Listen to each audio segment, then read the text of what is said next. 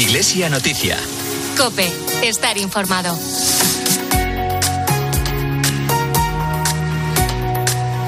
Muy buenos días en este domingo 7 de enero de 2024. Un saludo de Irene Pozo. Son las ocho y media de la mañana y llega ahora el momento de acompañarles con la actualidad religiosa de estos días en el informativo Iglesia Noticia aquí en la cadena COPE. Será hasta las nueve de la mañana a la hora de la Santa Misa.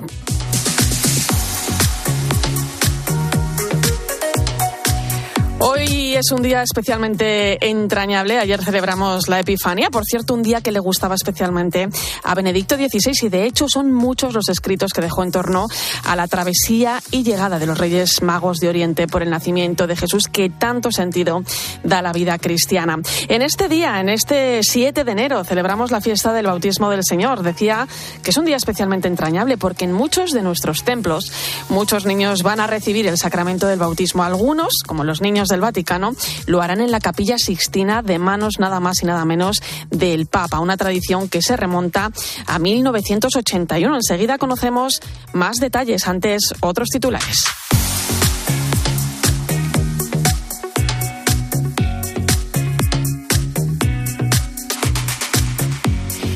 El Dicasterio para la Doctrina de la Fe publica una nota para ayudar a clarificar la declaración fiducia suplican sobre la posible bendición a parejas en situaciones irregulares o del mismo sexo. Reitera que la doctrina sobre el matrimonio no cambia y recomienda una lectura completa y reposada de la declaración para comprender mejor el sentido de su propuesta. Esta semana concluía en Ljubljana, capital de Eslovenia, el encuentro europeo de jóvenes que cada año organiza la comunidad de TSE, un encuentro en el que han participado más de 5.000 jóvenes cristianos y que ha promovido la reflexión, la oración y la unidad. La ciudad de Tallinn, capital de Estonia, será la próxima sede en este encuentro que se celebra de forma anual cada fin de año.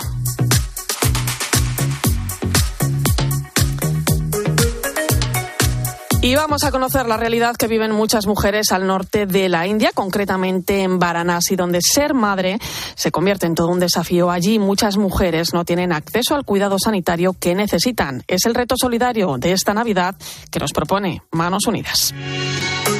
Iglesia Noticia. Cope, estar informado. Comenzamos el repaso a la actualidad informativa en este domingo 7 de enero. Termina el tiempo de Navidad. Hoy, como decíamos, celebramos la fiesta del bautismo del Señor, un momento en el que recordamos el bautismo de Jesús que marcó el inicio de su vida pública. En muchos de nuestros templos vemos a niños que reciben hoy el sacramento del bautismo. Sin duda, llama la atención cada año los bautizos de los niños del Vaticano, que no solo tienen el privilegio de recibir esta gracia en la capilla Sistina, sino que es el Papa quien les bautiza. Ángeles Conde, corresponsal en el Vaticano, buenos días. Muy buenos días, Irene. Una fiesta muy especial y muy entrañable, como decíamos, ¿verdad? Sí, absolutamente. Es quizá la ceremonia más tierna de todas cuanto vivimos aquí a lo largo del año. ¿Cómo se va, cómo se va a vivir allí en el Vaticano? Eh, ¿de, ¿De dónde viene esa tradición, no?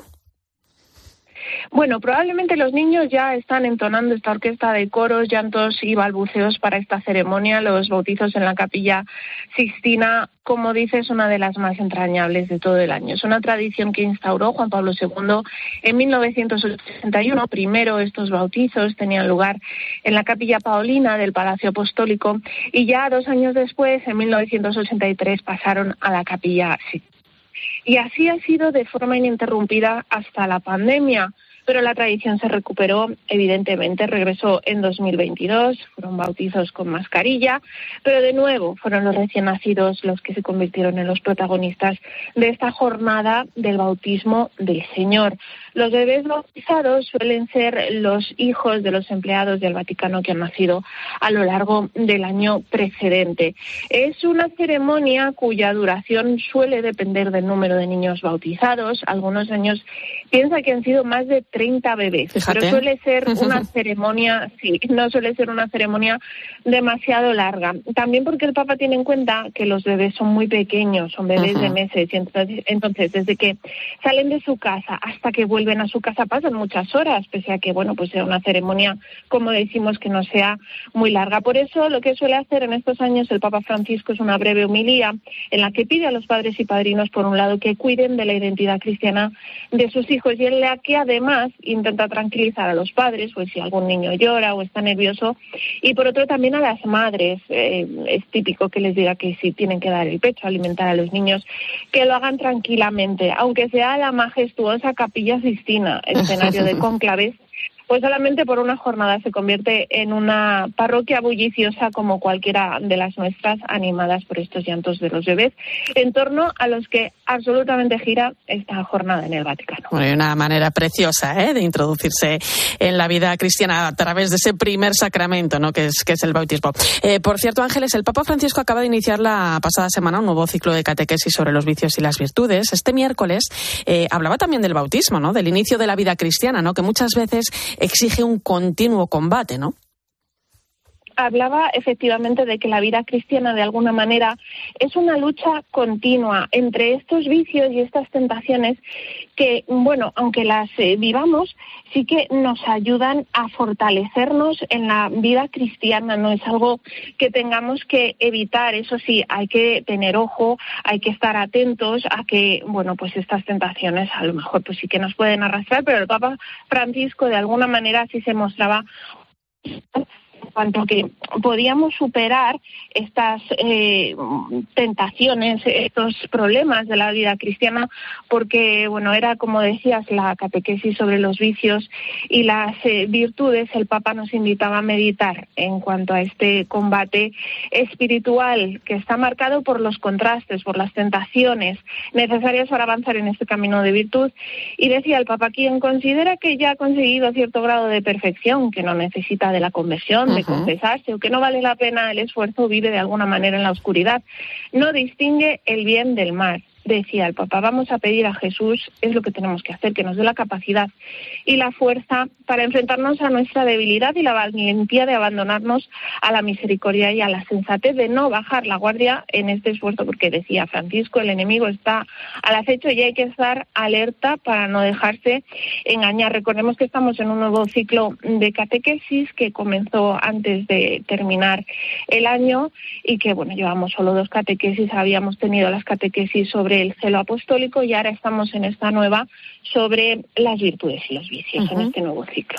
Em, Ángeles, también esta semana, ¿no? ante bueno, pues el ruido que está produciendo ¿no? el, documento de doctrina de la fe sobre la posible bendición a parejas en, situaciones irregulares o, del mismo sexo, eh, el Vaticano ha querido aclarar en una nueva nota que la doctrina sobre el matrimonio no cambia ¿no? y recomienda además leer con calma ¿no? esa declaración para comprender mejor ¿no? el sentido de la propuesta.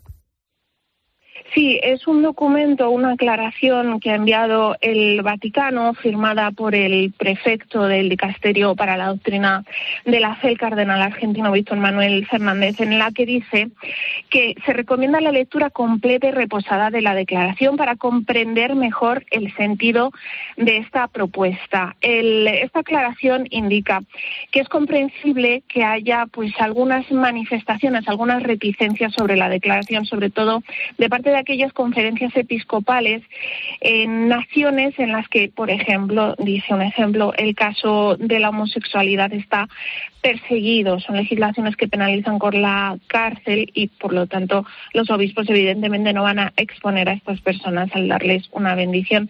Pero dice que es importante que estas conferencias episcopales no sostengan una doctrina diferente a lo que se incluye en la declaración que está aprobada y firmada por el Papa Francisco. Recuerda el prefecto que em, no es un casamiento esta bendición, ni siquiera es un visto bueno ni una ratificación de nada. Dice el prefecto que es la respuesta estas bendiciones son la respuesta, bendiciones espontáneas son la respuesta de un pastor a dos personas que piden la ayuda de Dios. Y subraya una cosa muy importante y es también un punto que ha creado mucha polémica. Dice Víctor Manuel Fernández, el cardenal, que tenemos que acostumbrarnos a aceptar que si un sacerdote da este tipo de sencillas bendiciones, no es un hereje y, como decimos, no está ratificando nada ni negando la doctrina católica. Insiste esta aclaración en que el núcleo del matrimonio cristiano no cambia de ninguna manera. Eh, bueno, Víctor Manuel Fernández se muestra comprensivo con estas reticencias, pero es eso, ¿no? Aclara que em, no se puede declarar o, tachar de hereje a un sacerdote que dé esta bendición espontánea. Eso sí, dice que es necesario, evidentemente, un tiempo más prolongado de reflexión pastoral, pero que hay unas razones por las que no cabe distanciarse doctrinalmente de la declaración ni considerarla herética ni contraria a la tradición de la Iglesia o ni mucho menos blasfema, porque son bendiciones que no tienen forma litúrgica y que por supuesto no aprueban ni justifican la situación en la que se encuentran estas personas. Decimos las parejas en situación irregular, que no están casadas por la Iglesia, que solo están casadas civilmente, que no están siquiera casadas o las parejas del mismo sexo. Bueno, y que tampoco marca ningún rito estas bendiciones. Gracias Ángeles Conde, feliz año y feliz domingo. igualmente, un abrazo. Seguimos en el Vaticano. Se acaba de cumplir un año del fallecimiento de Benedicto XVI. El que fuera su secretario personal, George Gascoigne, regresaba estos días al Vaticano en el primer aniversario de su muerte. Allí celebraba una misa de aniversario y era recibido por el Papa Francisco acompañado de las Memores Domini, las religiosas que se ocupaban del cuidado del Papa emérito. Antonio Pelayo, buenos días. Buenos días. La vuelta de Monseñor Georg Genswein a Roma estaba más que justificada al cumplirse el primer aniversario de Benedicto 16 del que el arzobispo alemán fue secretario personal durante tantos años. El 31 de diciembre, Genswein celebró la Eucaristía en el llamado altar de la cátedra de la Basílica de San Pedro. Fue una ceremonia muy emotiva en el curso de la cual no pudo evitar derramar algunas lágrimas al recordar que la del año pasado fue la última Navidad de Joseph Ratzinger en la Tierra, pero que ahora ya puede, dijo, contemplar para siempre el misterio de la Navidad en la casa del Padre. Para nadie es un misterio que después de la muerte de Benedicto se abrió para su fiel secretario un periodo vital incierto y en cierto modo dramático.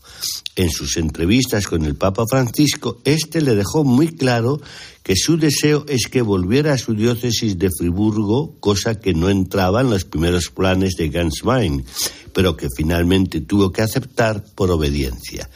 El pasado miércoles el Santo Padre le recibió en audiencia privada y el comunicado vaticano destacaba que le acompañaron las Memores Domini, es decir, las cuatro religiosas que vivieron con Joseph Ratzinger mientras fue sucesor de Pedro y después de su renuncia en el monasterio Mater Ecclesiae. Fue pues un encuentro con la que podríamos definir la familia de Benedicto, a quien Francisco recordó ese mismo día con tanto afecto, tanta gratitud y tanta admiración. Desde Roma les ha hablado Antonio Pelayo.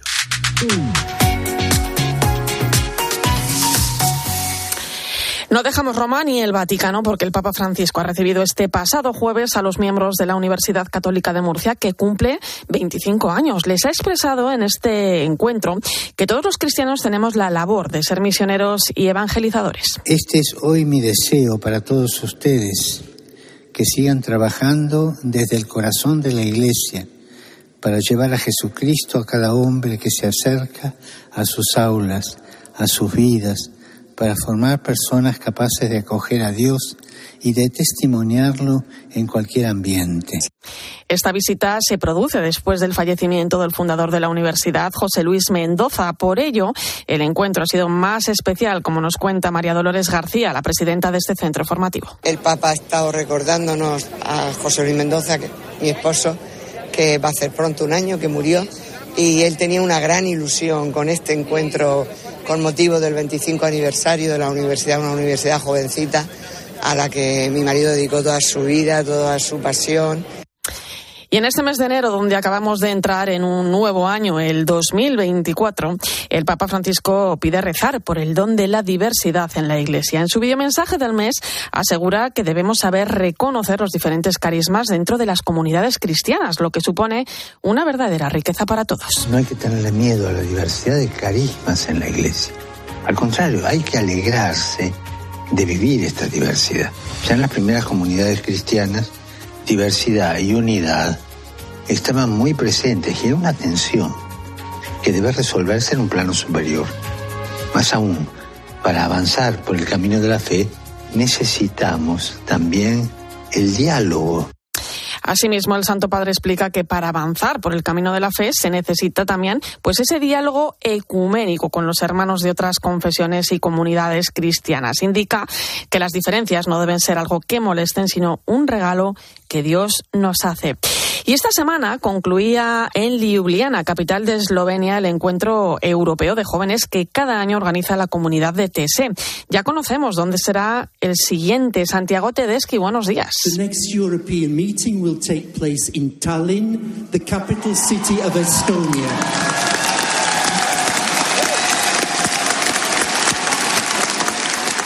Muy buenas, Irene. Lo acabamos de escuchar directamente con las palabras del hermano Matthew, prior de la comunidad de TC. En 2024 será Tallinn, capital de Estonia, que acogerá a miles de jóvenes que llegarán a la ciudad de la región báltica. Será del 28 de diciembre de 2024 al 1 de enero de 2025, las mismas fechas en el que se ha celebrado este año en Ljubljana, capital de Eslovenia. Han sido 5.000 los jóvenes que han compartido sus sueños y anhelos para Europa y han rezado por la paz, con las guerras en Ucrania y Gaza como telón de fondo. Entre los desafíos del viejo continente, los jóvenes han debatido en torno a la paz, el cuidado de la casa común o la realidad migratoria. Al frente de la comunidad ETC, por primera vez, el hermano Matthew, que se estrenaba como prior después de tomar el relevo del hermano Alois al comienzo del Adviento. En su primera meditación, que dirigió a los jóvenes, les pidió necesitarse los unos con los otros, no para imponer opiniones, sino para contribuir a la paz en la familia humana. Un año más, el Papa Francisco se hizo presente en el encuentro a través de un mensaje en el que invitaba a los jóvenes a sentirse parte de la Iglesia unos jóvenes que para el Santo Padre no son el futuro, sino el hoy de la Iglesia. Los jóvenes ya se han marchado de Ljubljana, pero la peregrinación de confianza organizado por la comunidad ETS sigue viva.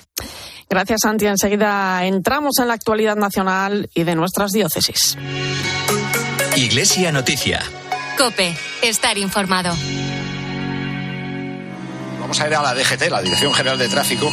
Bueno, estoy en Aldea del Fresno. Estoy en Azrock, muy cerca del epicentro del terremoto. Por el incendio de tres discotecas. Carlos Herrera, Ángel Expósito, Paco González, Manolo Lama. A tres horas y veinte minutos de que arranque este mundial. El ¡Vamos, mundial Jenny! ¡Marco España! Pilar García Muñiz, Fernando de Aro, Pilar Cisneros. Las primeras elecciones generales en pleno verano. Acabamos de decir adiós a un año en el que hemos vivido muchas cosas juntos. ¡Hola, hola! Y en 2024 seguiremos trabajando para que en COPE encuentres la mejor explicación de lo que pasa a tu alrededor. Para estar con Zelensky hemos estado una hora y cuarto. Votos a favor del candidato. Y aplaudí a la bancada del PSOE. Juanma Castaño, Alberto Herrera.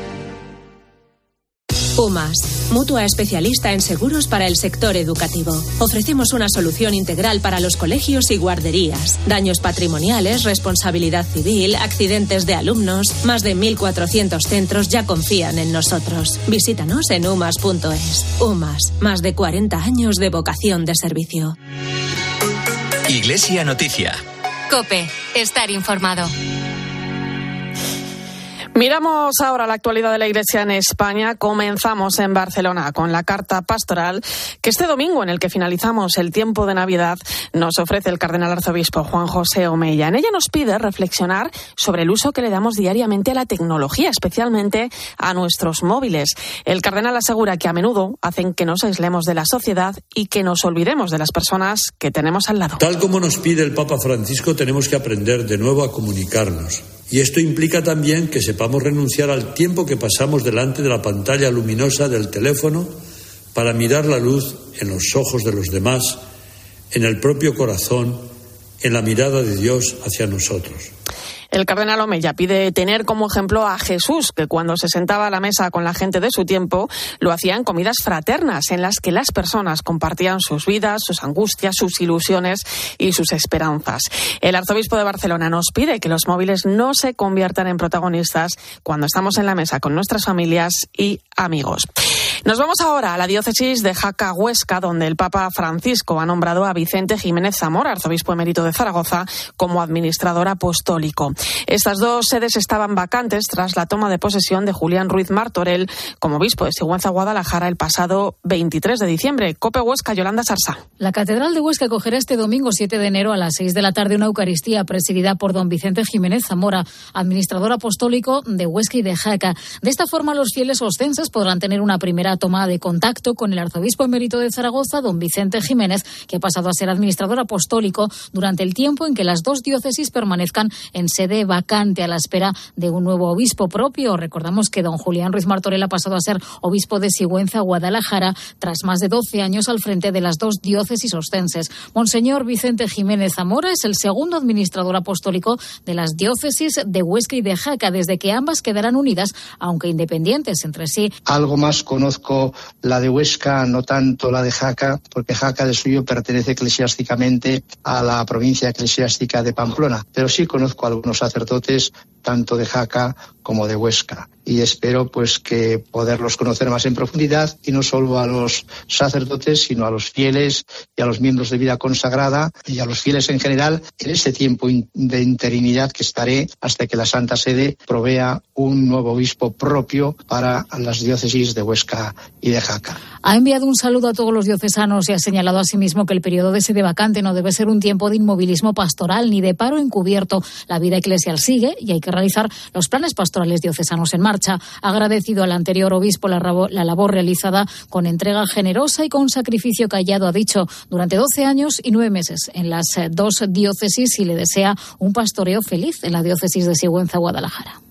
Y la diócesis de Vitoria vivía esta semana una noche complicada a causa de un incendio que se originó en una de las viviendas del complejo religioso del Monasterio de la Visitación que acoge a personas sin recursos. Cope País Vasco, Eloísa Santiago. La diócesis de Vitoria busca con la Diputación de Álava y Cruz Roja un nuevo alojamiento para las 12 personas que residían en el edificio de acogida de las Salesas que ha quedado completamente calcinado por un incendio el miércoles que al parecer se originó por una estufa. Teniendo en cuenta los grandes desperfectos que ha sufrido el edificio, los moradores, todos ellos personas con escasos recursos, no van a poder volver en tiempo. De momento, según nos contaba el portavoz de la diócesis, José Rosado, están pasando estas noches en los locutorios de las hermanas salesas, en colchones tirados en el suelo. Pues por desgracia, estamos desde la diócesis buscando nuevas, nuevas eh, localizaciones eh, nosotros los recursos habitacionales que tenemos desde la diócesis están todos copados por familias también vulnerables. Hay gente en lista de espera. También tenemos mm, refugiados de Ucrania, de Siria. Y ahora mismo no tenemos ningún recurso disponible. Estamos hablando con Cruz Roja, con servicios sociales del Ayuntamiento de la Diputación de Álava. Si no, pues bueno, pues pasarán la noche también en, en el monasterio con las hermanas, mm, en colchones en el suelo, antes que, que en la calle. El edificio incendiado es un anexo al monasterio de la Visitación. Estaba dividido en estancias. Antiguamente se usaba para sacerdotes y tras quedarse vacías eran las monjas quienes gestionaban y daban permiso a personas sin recursos para que accedieran a él y evitar así su exclusión social. Y ayer, 6 de enero, día de la Epifanía del Señor, celebramos también el Día del Catequista Nativo y del Instituto Español de Misiones Extranjeras, el IEM, una jornada que quiere ayudar a aquellos sacerdotes religiosos y catequistas que atienden a comunidades dispersas por todo el mundo. El director general del IEM es Jorge López. Los catequistas en estas iglesias jóvenes del mundo son hombres y mujeres que hacen posible, que hacen presente a la iglesia cercana, que son la voz de Jesús, el rostro de Jesús, que hacen posible también la buena noticia del Evangelio entre sus gentes. Muchos domingos, ante la ausencia de sacerdotes, son ellos los que animan la celebración de la palabra.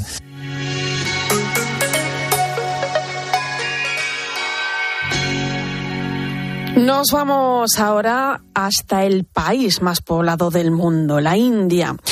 Cuenta con casi 1.500 millones de habitantes. Es un país emergente, pero con muchas desigualdades sociales. Muchos de sus habitantes sufren a diario desnutrición y problemas graves de salud. En el norte de este país, en la India, se encuentra la ciudad de Varanasi. La mayoría de vecinos de esta ciudad viven en condiciones infrahumanas, en chabolas. Allí Manos Unidas colabora desde hace años intentando mejorar las condiciones de vida de aquellas personas. Hablamos de proyectos que se centran sobre todo en la educación y en el apoyo a mujeres embarazadas. Pues a través del proyecto lo que se hace es identificar a estas mujeres, apoyarles nutricionalmente, eh, combatir sus problemas de anemia y ponerlas en contacto también con profesionales de la salud del gobierno para que también asegurar que este seguimiento se hace y conectarlas con hospitales para que puedan eh, ser atendidas y, y puedan tener unos partos en unas condiciones de seguridad mínimas. Has escuchado a Ana Cárcamo, es la coordinadora de Manos Unidas en esta ciudad de Varanasi. Allí tratan de concienciar sobre los cuidados sanitarios y también sobre la importancia de la higiene y la nutrición. Nos lo cuenta una chica de esta ciudad de Varanasi que se quedó embarazada siendo muy joven.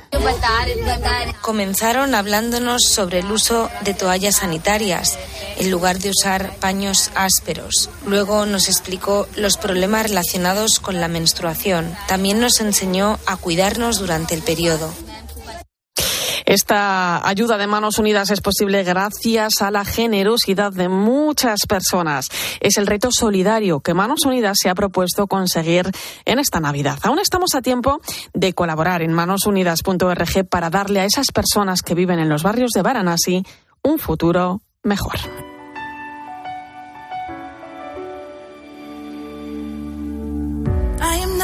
a stranger to the dark. Hide away, they say, cause we don't want your broken parts.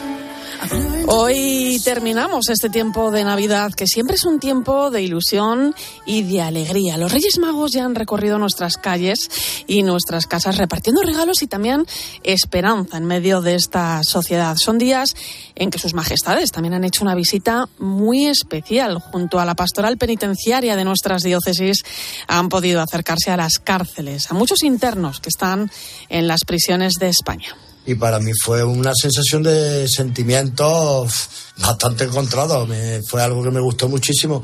Aparte de los materiales de los regalos, el poder sentir de que una persona te viene a verte con afecto, te viene, te da un regalo. En este caso fue una bolsa con bastantes cosas y los caramelos, claro está. Este interno ha recibido estos días la visita de los Reyes Magos en la prisión Puerto 3 de Cádiz. Él es de Córdoba y su familia no puede ir a visitarlo. Esta visita de los Reyes le ha recordado que no está solo. Gracias a la ayuda de la pastoral penitenciaria de la diócesis de Asidonia, Jerez, los Reyes Magos han podido repartir en esta prisión provincial de Cádiz más de 1.500 bolsas con regalos. Nos lo cuenta otra chica que también está allí interna. Me ha recordado a mi niñez y el saber que, no, no estamos solos y que se acuerdan de nosotros, eso hace mucho. Nos ayuda mucho a seguir adelante.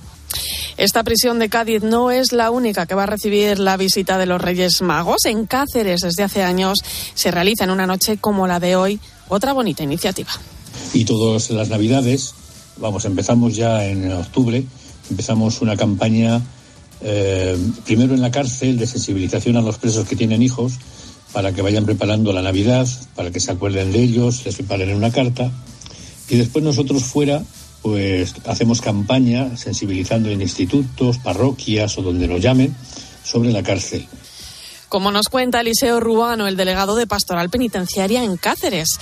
Allí los Reyes Magos llevan regalos para los hijos de los internos. Además, el regalo que les dan va acompañado de una carta escrita por sus padres desde dentro de la prisión.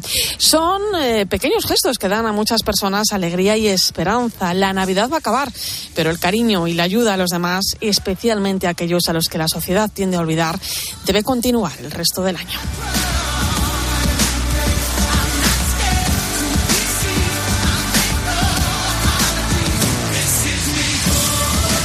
Cerramos así el informativo Iglesia Noticia de este domingo 7 de enero de 2024, fiesta del bautismo del Señor, día también en que termina el tiempo de Navidad. Recibe un saludo de quien te ha acompañado, Irene Pozo. Pasa un feliz día.